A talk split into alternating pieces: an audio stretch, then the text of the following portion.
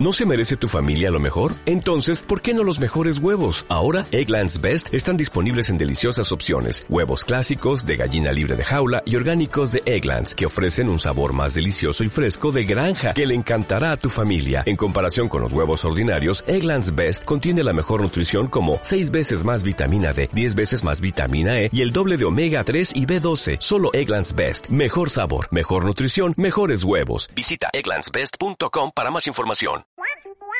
Y esta semana iniciamos con el lado de Seita de la Fuerza, que la verdad estuvo un poquito flojo de noticias, pero ha salido un análisis bastante interesante sobre el Snyder Cut.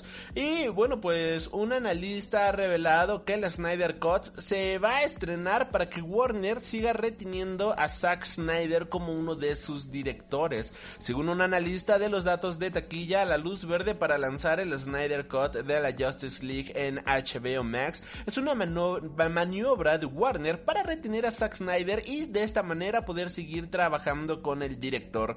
En un principio podía parecer que la producción del Snyder Cut de la Justice League iba a ser cosa de unos meses y un poco de esfuerzo de postproducción. Durante más de dos años, tanto los fans de DC como el propio Zack Snyder estuvieron llevando a cabo la campaña de release de Snyder Cut en redes sociales, intentando forzar a Warner a estrenar la versión del director original de la Liga de la Justicia, que tuvo que abandonar eh, después de una tragedia familiar. Y la pasada primavera, Warner dio luz verde a la producción y poco a poco nos hemos ido enterando de las cosas que van a, sucediendo, ¿no? Con respecto de esta, de esta nueva versión que por ejemplo en lugar de ser una película Ahora será una serie limitada de 4 horas de duración que llegará en 2021, además de que tendrá un sobrecosto de 70 millones de dólares que se le sumarán al presupuesto original. Esto ha llevado a muchos a cuestionarse el proceso de autorizar a Zack Snyder a estrenar su versión de la Justice League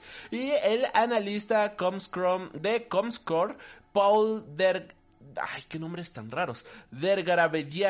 Ha hablado con Observer al respecto y tiene muy claro de, eh, de, la manera en la cual se está llevando esta estrategia de retención. Según Dergar Abedian, Warner habría autorizado a Zack Snyder a producir su Snyder Cut a pesar del sobrecoste para no perder la exclusividad de dicho director. El acuerdo de Snyder con Netflix para lanzar Army of the Dead habría hecho saltar las alarmas de Warner ante la idea de que el cineasta afrontase proyectos con otros estudios rivales. Los más aficionados al fútbol puede que lo puedan ver algo muy parecido al movimiento del mercado de fichajes, aunque en la industria cinematográfica esto de la exclusividad no se estila tantísimo, aunque tampoco son casos aislados. Algo que tiene mucho sentido tomando en cuenta de que las últimas películas, de hecho toda la última década, Zack Snyder únicamente estuvo trabajando con Warner, así que eh, es algo interesante, es un movimiento bastante bueno por parte de Warner y seamos muy honestos,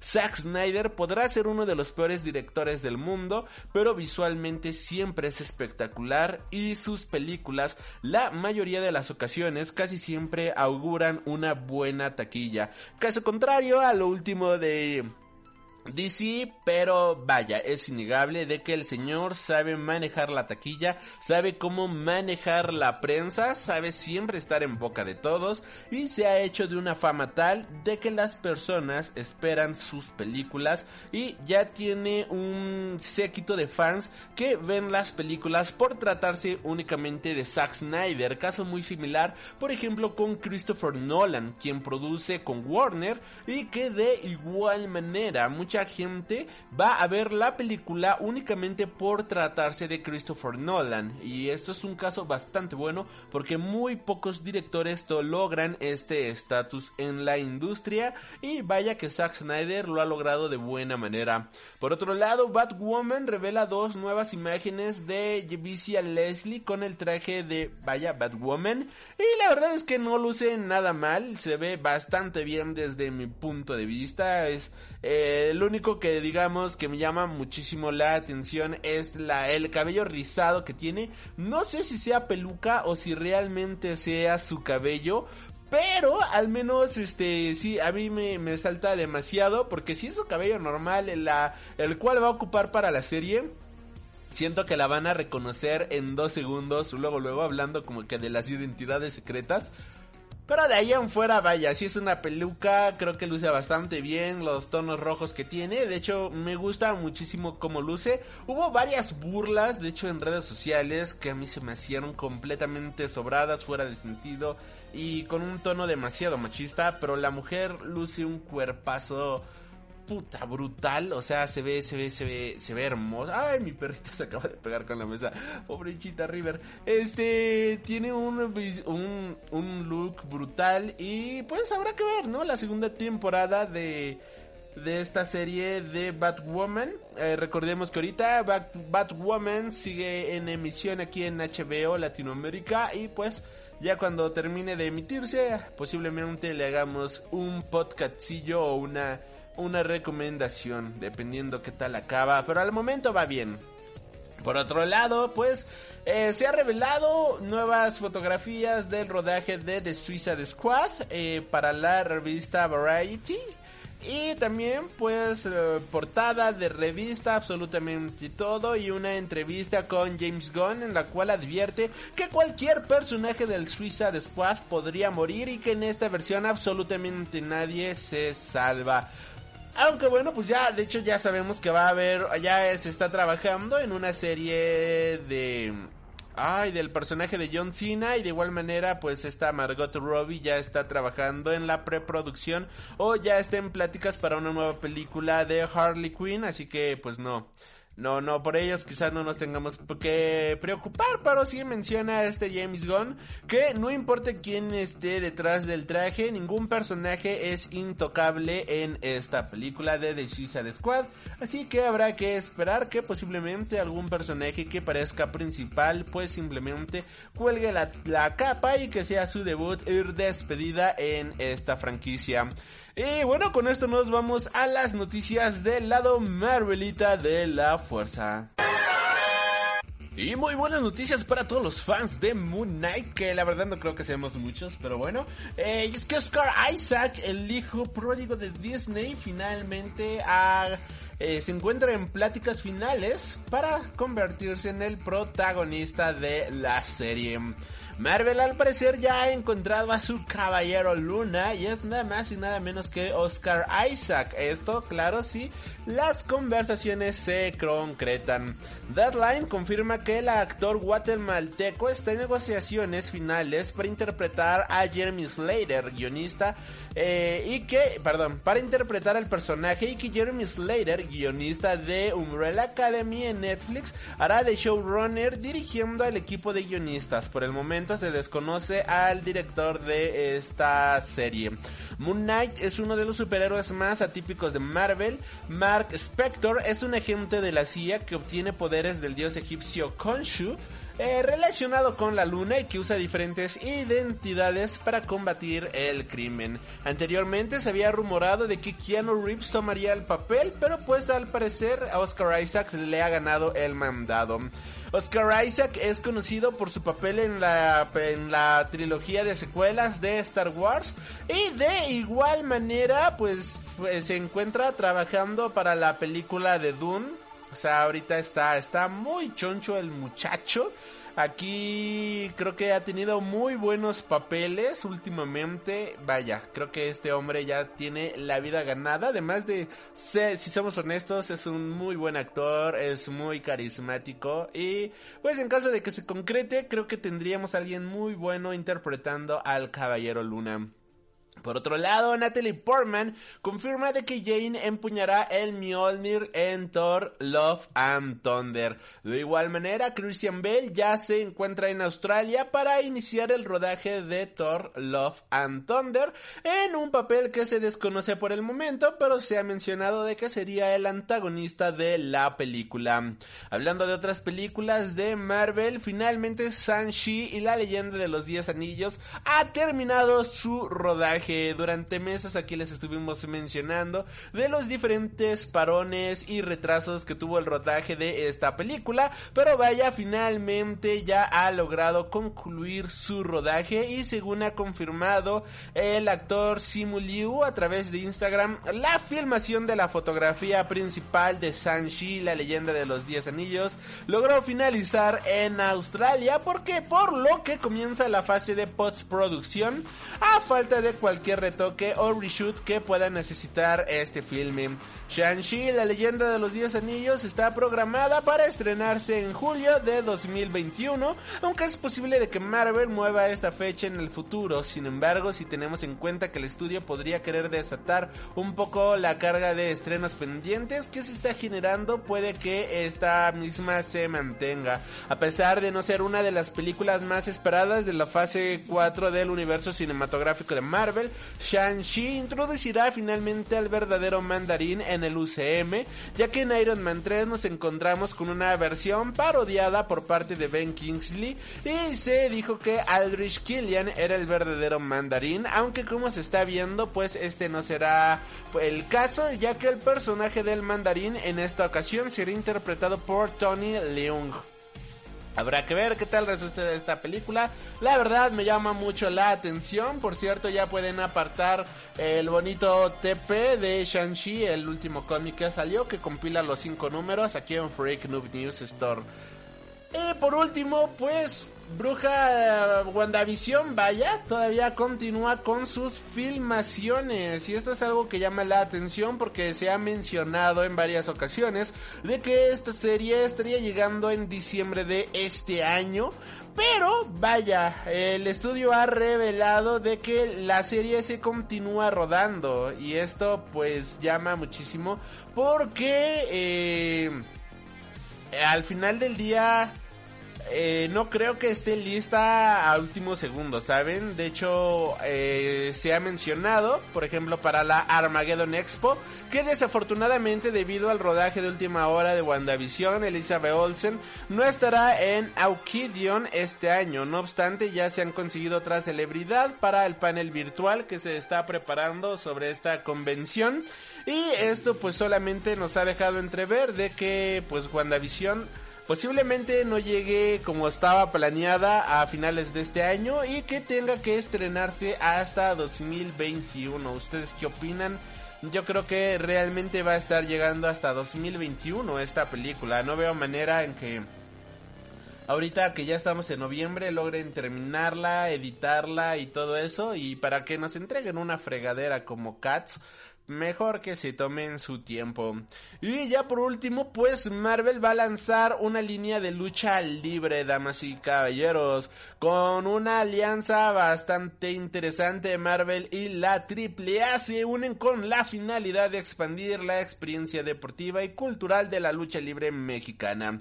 Dentro de las acciones que se desarrollarán como parte de esta colaboración están la presentación de un nuevo grupo de luchadores inspirados en los superhéroes y villanos más icónicos de Marvel, así como el desarrollo de una serie de eventos familiares que ofrecerán la combinación perfecta entre deporte, cultura y espectáculo que tanto distingue a la lucha libre en México.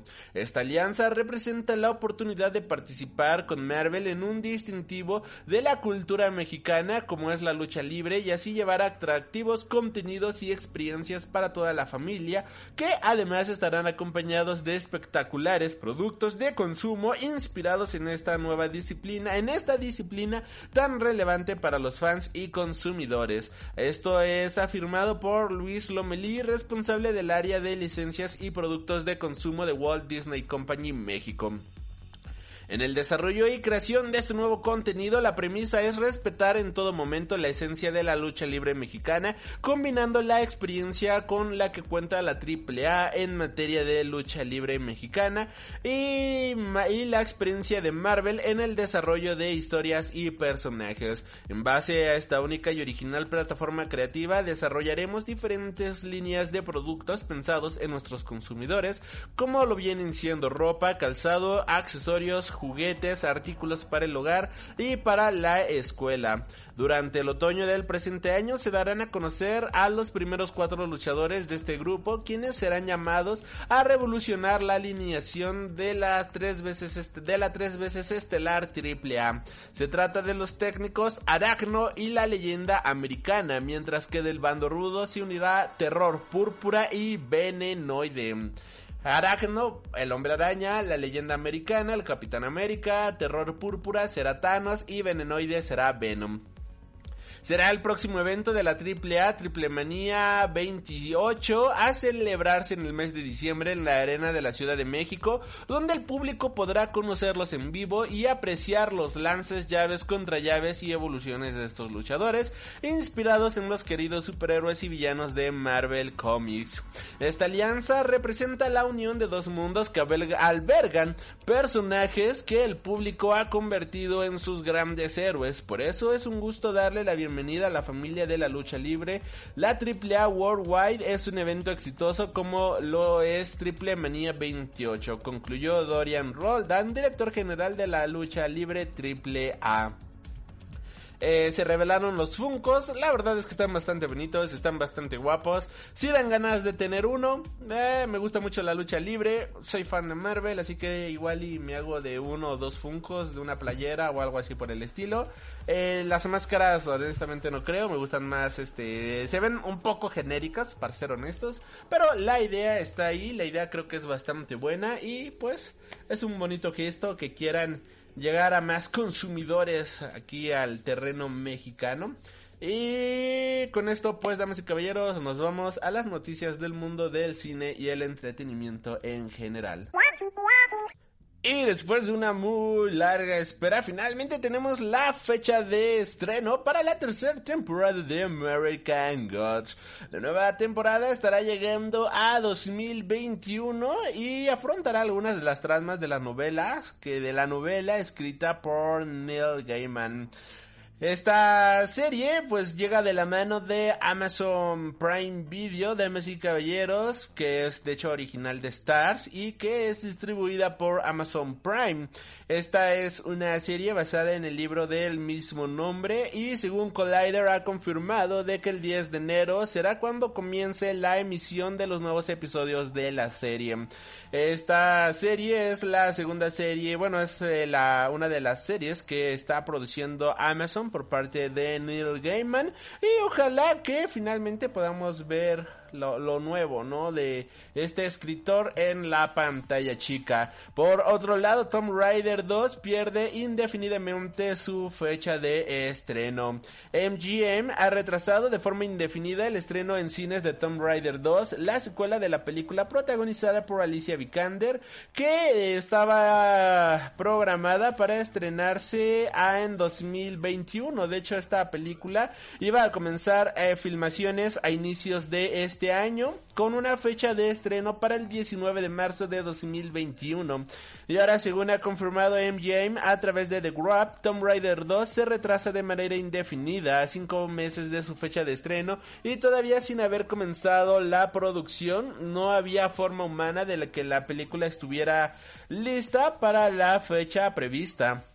El estudio ha optado por filmar la película a lo largo de 2021 y se, establecerá la nueva fecha de estreno en función de los avances que la producción esté teniendo. En cierto modo es una estrategia lógica que impide estar retrasando sin sentido las fechas de estreno de su película y habrá que ver si la situación va mejorando con el paso de los meses para que finalmente pueda iniciar la producción y posteriormente filmación y estreno de esta cinta cambiando de noticias, Adam Sandler protagonizará una película de Netflix ambientada en el espacio con el director de Chernobyl.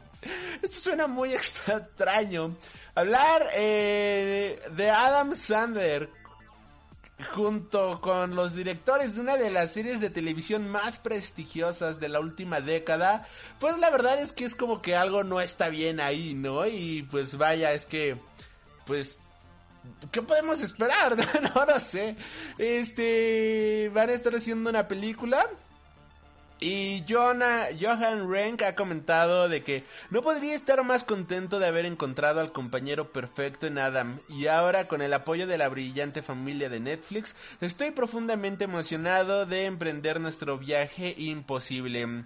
Eh, esta va a ser una película de ciencia ficción que todavía no cuenta con nombre, pero sí sabemos que la película estará basada en la novela de Yaroslav Kaflar llamada El astronauta de Bohemia, por lo cual podemos suponer que la la película llevará el mismo título, en donde Adam Sandler interpretará a un astronauta enviado a una misión espacial para recolectar polvo antiguo en el borde de la galaxia. Durante la misión, una misteriosa voz espacial le habla y le ofrece soluciones a su vida terrestre cada vez más volátil, descubriendo que esa extraña voz procede de una antigua criatura que se esconde en el interior de su nave. La verdad es que suena bastante bien la premisa, pero es Adam Sandler. Aunque también son los directores de Chernobyl. De hecho, le dedicamos un programa a Chernobyl. Así que escuchen el programa de Chernobyl. Habrá que leer este libro, habrá que ver qué tal está y... Y vaya, no, no sé qué esperar, pero Está, está rara esta nota, muy, muy rara. Es como de estas notas, what the fuck. Y hablando de Netflix, bueno, pues se presentó el catálogo de estrenos que van a estar teniendo en cuestión de anime para el próximo año, en donde se revelaron imágenes de el anime de Pacific Rim, de igual manera se reveló el tráiler y, y el póster de Tenku Shimpan, que pronto estaremos hablando de este manga, o Terror e Invasión en las Alturas, que es una historia bastante gore, bastante guapa, honestamente, publicada aquí en México por Editorial Panini. Y el tráiler se ve, se ve violento, sí, vamos a tener tripas y sesos por lo que podemos estar apreciando. Este anime estará llegando, estará llegando en febrero del 2021 a Netflix. Por otro lado, Godzilla Singular Point de igual manera ha revelado un nuevo póster que luce bastante bien y no solamente se reveló el póster sino que también se revelaron las primeras imágenes oficiales de la serie. Mm, por el momento se desconoce la trama y desconocemos prácticamente todo. De hecho todavía no hay fecha de estreno así exacta, exacta, exacta. Pero pues luce bien, luce, luce, luce interesante, así que habrá que ver qué tal, qué tal resulta, ¿no? Y el estudio detrás de esta animación, pues es el estudio Bones, responsables de My Hero Academia, y de igual manera el estudio Orange, que se encarga de Beastars, por lo cual, pues suponemos que calidad, pues vamos a tener. Y ya para ir cerrando con las noticias de esta ocasión, bueno, pues Jackie Chan ha explicado por qué ya no hace películas de acción en los Estados Unidos y ha mencionado para una entrevista con MovieWeb que esta está en una etapa de su carrera en la que le apetece hacer papeles más serios y desde los estudios de Hollywood solo le llegan propuestas de películas de acción en las que interpreta a un policía y a sus 66 años pues quizás esto ya no es algo que le llame la atención. En esta entrevista ha respondido que quiero cerciorarme de que todos los años los espectadores puedan ver todas las facetas de Jackie Chan. Me gustaría que los espectadores me consideren un actor que puede hacer películas de acción, no una estrella de películas de acción. No me gusta repetirme. Esto asegura Jackie Chan y bueno, también este el hecho de que Hollywood le siga ofreciendo estas películas menciona de que ya no no es algo que él quiera hacer a sus 66 años de edad. Bastante bien, honestamente. Y ya para cerrar con las noticias de esta semana, pues Kazajistán se rinde ante Borat y adopta una de sus míticas frases para una nueva campaña de turismo. El Ministerio de Turismo de Kazajistán ha terminado por ceder a la popularidad de Borat y tras el estreno de Borat Subsequent Film Movie ha comenzado a utilizar una de las míticas frases del personaje. Hay un dicho que reza que si no puedes con ellos, únete. Y en Kazajistán deben de utilizar también este refrán porque lo han adoptado de maravilla y en el caso de Borat, Sasha Baron Cohen escogió Kazajistán como la tierra natal de su personaje porque según sus propias palabras, casi nadie en Estados Unidos tenía ni idea de dónde estaba Kazajistán.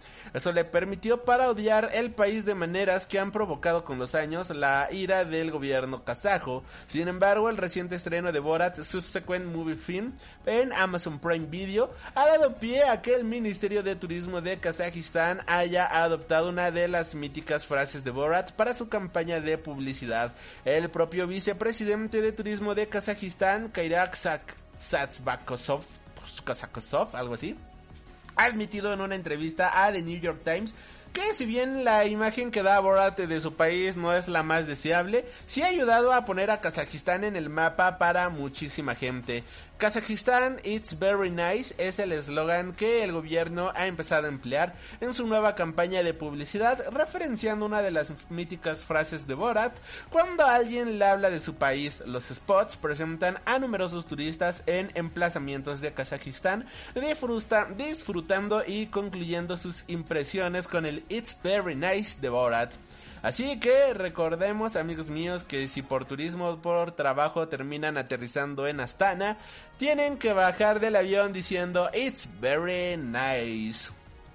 Continuando con este las noticias de Borat, pues esta película ha superado y por mucho el fin de semana de estreno de Mulan.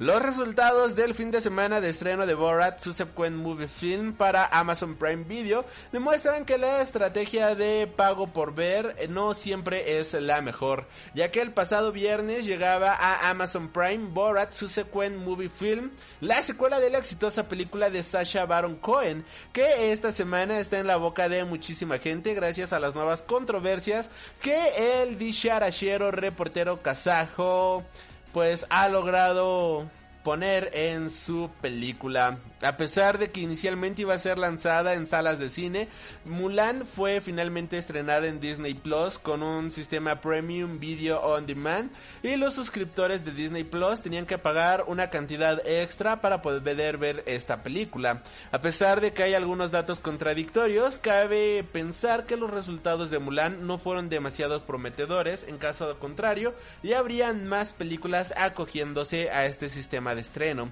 Aún así, en Estados Unidos vieron la película más de 1.1 millones de personas durante el primer fin de semana de estreno. Y ahora, eh, Samba TV vía Screen Rant ha analizado los fines de semana de estrenos de Mulan y Borat Subsequent Movie Film. Y los datos muestran que la película de Sasha Baron Cohen logró ser vista por 1.6 millones de personas. Esto pues es 0.5% más que la gente que vio en su primer fin de semana la película de Mulan.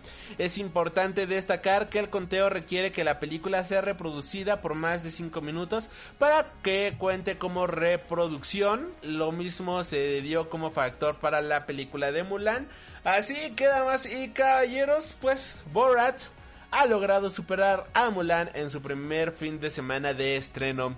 Y ya para cerrar con esta ocasión, bueno, pues la película de Borat tenía una escena en la Casa Blanca, la cual se decidió eliminar. La razón, bueno, pues es que Sasha Baron Cohen ha mencionado de que ah, Vaya, primero que nada para poner en contexto, en una escena que no llegó a la película Tutar, que se hace amiga de Chanel Rion, la corresponsal de One American News Network y consiguió infiltrarse en la Casa Blanca el pasado 20 de septiembre. La escena se ha filtrado desde la cuenta oficial de Twitter de Borat, que por supuesto dentro de su personaje, presentando la ineficacia del sistema de seguridad que no se habría molestado en, en identificar a Tutar ni en hacerle pruebas para detectar si tenía COVID. Si es cierto que el servicio secreto sabía que Tutar era una actriz rodando un documental y que no representaba ningún tipo de peligro físico ni pensaba dañar a nadie, eh, no hace, no es pretexto para que no se le realizaran pruebas ni nada por el estilo. Finalmente esta escena se decidió eliminar porque mostraba lo relativamente fácil que era acceder a zonas privadas de la Casa Blanca. Precisamente tanto esta escena como la entrevista con Yulani muestran que no era excesivamente difícil para una actriz conseguir acceso a la administración de Trump y que el personal se sintiera a gusto con ella ya que lo único que necesitaba era ser agradable y aduladora. En esta situación ha llevado a más de una esta situación ha llevado a más de un espectador a plantearse la seriedad del gabinete por la facilidad con la que se le jugaron durante el rodaje de Borat y qué pasaría si un actor con intenciones menos amistosas intentara hacer esto. Recordemos que el el, abogado, ¿no? De Donald Trump, pues tiene una escena muy comprometedora en esta película. Que la verdad sí es una escena que, pum, prende los focos, llama muchísimo la atención. Pero bueno, de esto estaremos hablando ahorita más adelante. Hasta aquí las noticias del día de hoy.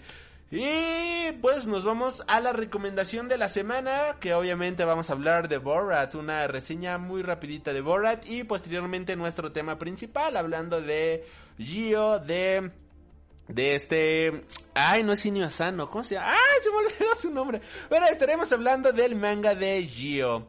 Yo soy Alri y estás escuchando Freak Noob News Podcast, tu podcast de cultura nerd.